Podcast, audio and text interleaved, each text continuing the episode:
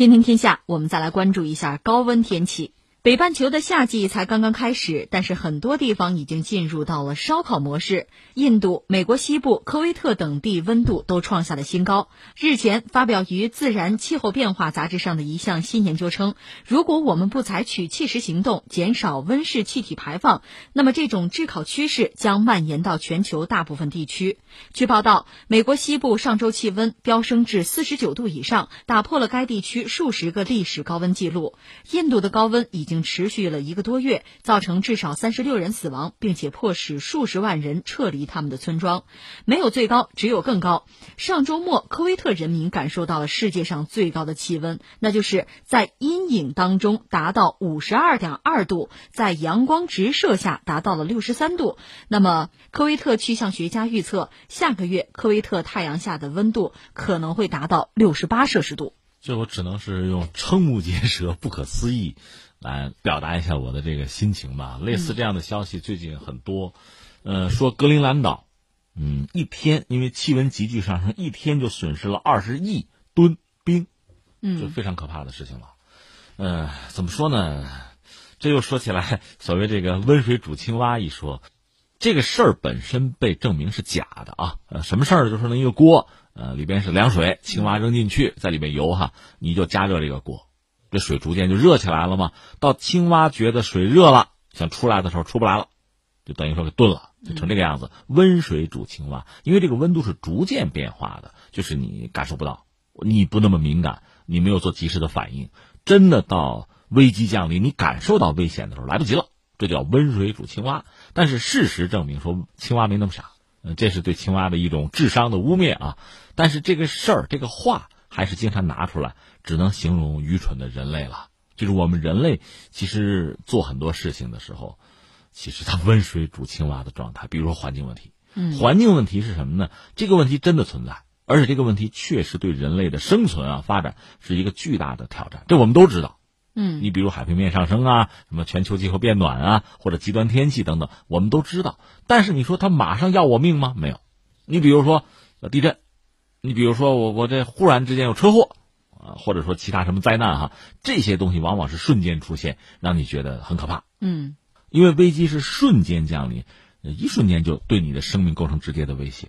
当然还有一些事情，比如抽烟，都知道什么抽烟有害健康，该抽抽嘛，不着急嘛，几十年呢是这个样子。温水煮青蛙，那现在很多温水煮青蛙的问题，它对人类啊，包括对我们自己，对我们的后代。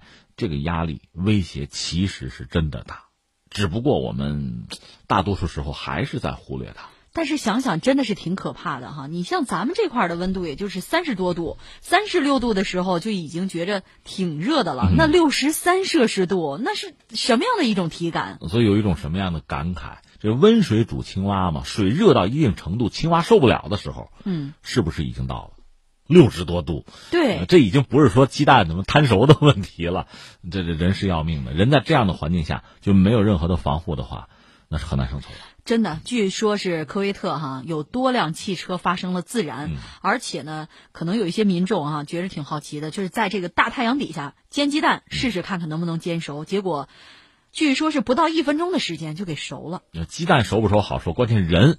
在这样的环境下是很难生存的。对，因为小时候看一些科普的东西，知道阿拉伯人们的中东那地方本来就热，嗯，穿袍子，嗯，甚至穿黑袍子，不理解这么热的天再穿黑袍子，那你人不更热吗？后来才知道，热到一定程度之后就相反了，嗯，特别是天气嘛，温度热到一定程度，其实这种袍子就等于说让人自身的这个体温和外界相对隔绝起来还要好一点。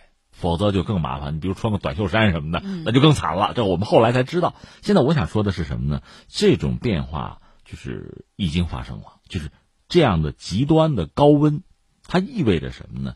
意味着实际上传统的我们地球，比如说北温带，嗯，这种划分已经出现了变化。这种高温会带来什么呢？这种气候的变化对动植物的生长，对原有的生态，在全球的这个。布局就这大的格局就已经发生变化，这种变化很可能是不可逆的，这是才真正可怕的一个事情。你说一个物种灭绝就是挨个宰杀吗？不是啊，环境变了，它可能就生存不下去了。甚至你再想一想，在历史上，呃，说到这个崇祯皇帝小冰期一说嘛，就是崇祯皇帝他生活的时代有小冰期，就全球北半球吧，这个气温变冷，那对各个国家都会带来，就政治上会带来不同的影响。对中国来讲呢，就农业生产出了问题，就粮食产量下降，活该你倒霉嘛。所以有人说崇祯这个人叫什么有德无福，就这个人本人还是勤政的一个人，嗯，甚至说是爱民的一个人，但是没办法，粮食产量减少，另外内忧外患，在这个状况下，那只能是通过就横征暴敛吧，你否则的话没有军费啊。这个内有李自成就农民军，外呢就山海关以外有后金，这搞到最后就就完了。实际上有一个因素就是气候啊，气候影响。当然这个说法本身，我觉得。呃，恐怕失之片面。那你需要谈，绝不只是气候这一项，但这个确实是一个问题，而且是大家以前可能忽略的问题。而在今天，我们不会忽略了，因为有体感，都在北半球。美国我看西部也五十多度高温呢，这确实让人觉得。那好在美国算地广人稀吧，就是个人生存倒不至于出太大的问题。那我们自己也有感受，这两天。嗯，就是我们省会的气温高的话，三十多度、三十七八度这种高温，我们也体会过，以前也体会过。嗯，所以这种极端的天气、极端的气候，必然会对农业生产、对生产生活带来很大的影响。另外，对什么呢？关键是对整个生态系统、对动植物的生存会产生影响。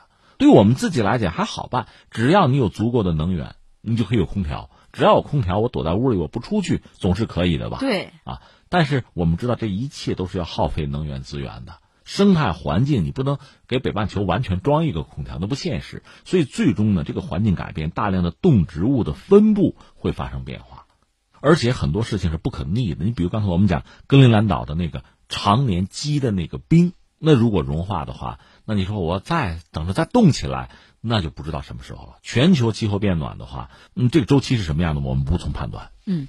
我看到说有研究人员发现说，如果世界各国到二零二零年大幅削减温室气体排放的话，那么地球上每年创下高温记录的地方的比例将会从百分之五十八下降到百分之十四。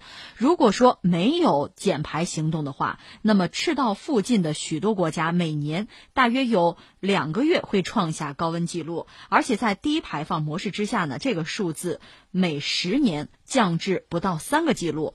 所以说，说到底啊，还是说到这个减少排放哈，从而减少高温创纪录的这种速度。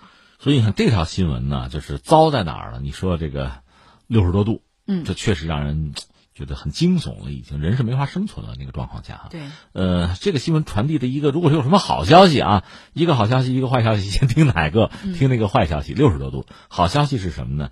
他告诉我们说，如果节能减排，如果认真去做的话。这个事儿还有缓，有的商量，有的救，有的救是这么一个状况。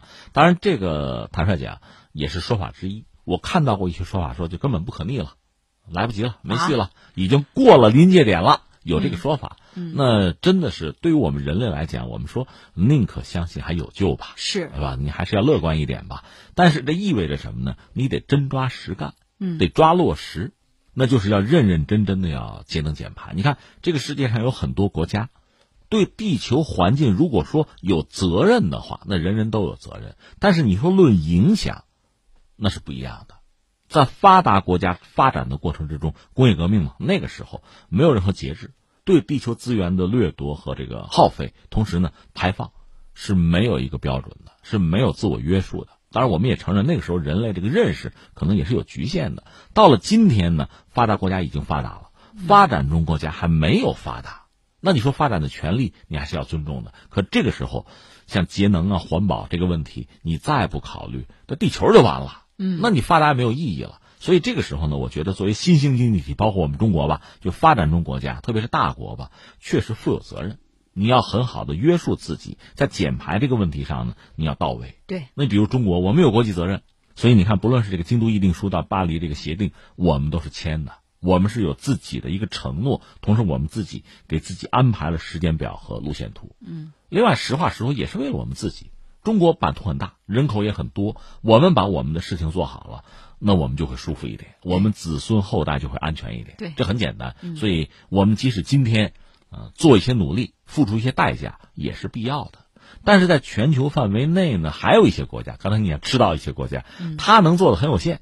他只能说要求大家别太多的排放，否则我受不了。包括我们也知道，东南亚有一些国家沿海有一些地区，如果海平面上升，它就没了，就淹了。他自己谈不上太多的这减排，那很小嘛，他也没有什么工业，他只能寄希望于别人，就是大国、工业国，是不是克制自己？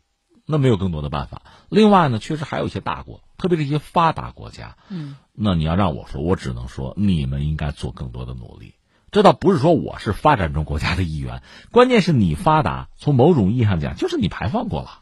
再就是你现在有技术有钱的话，你应该尽可能的帮发展中国家，就想办法去减排，用好的技术有好的投入吧减排。否则的话，你又离不开地球，你以为你能活得怎么样啊？是一样的。对，中东很多国家有油，他的日子过得不差，但是呢，六十多度他也不舒服啊。这很简单，对，所以这是一个全球需要一盘棋共同努力的事情，谁也跑不掉。是。